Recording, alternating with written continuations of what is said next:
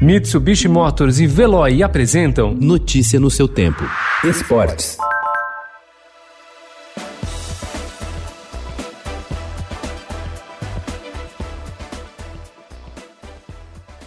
Ronaldinho Gaúcho e Roberto Assis Moreira, o irmão dele, estão livres. A Justiça do Paraguai libertou ontem os dois ex-jogadores que estavam presos havia 171 dias, mais de cinco meses, embora tenham sido considerados culpados do uso de documentos falsos para entrar no país. Eles poderão retornar ao Brasil imediatamente, mas até o início da noite de ontem não haviam definido quando viajariam. Os dois foram condenados com pena suspensa de dois anos para Assis e de um ano para Ronaldinho.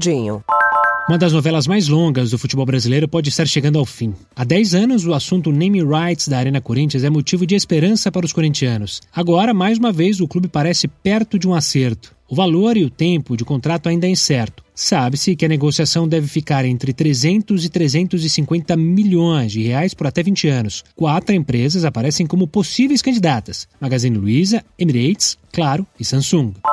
Uma auditoria interna na ginástica artística do Esporte Clube Pinheiros detectou problemas no tratamento dos atletas em denúncia feita por alguns dos esportistas. O documento do ano passado serviu de base para mudanças estruturais na modalidade, como a instalação de câmeras no ginásio onde os atletas treinam. Procurado pelo Estadão, o clube informou que realiza auditoria interna em todos os departamentos de forma periódica para avaliar a aderência às políticas e procedimentos. Parte do relatório foi divulgada em reportagem da TV Globo no domingo. O documento citado apresentava insatisfações de atletas e acusações de assédio moral e até de injúria racial. Dois torcedores do Santos morreram após confusão com palmeirenses em um posto de gasolina no Jardim Zaira, bairro da cidade de Mauá, região metropolitana de São Paulo. Segundo a polícia, três torcedores do clube Alviverde foram presos. Dois deles foram liberados e um que confessou ser o autor dos disparos continua detido.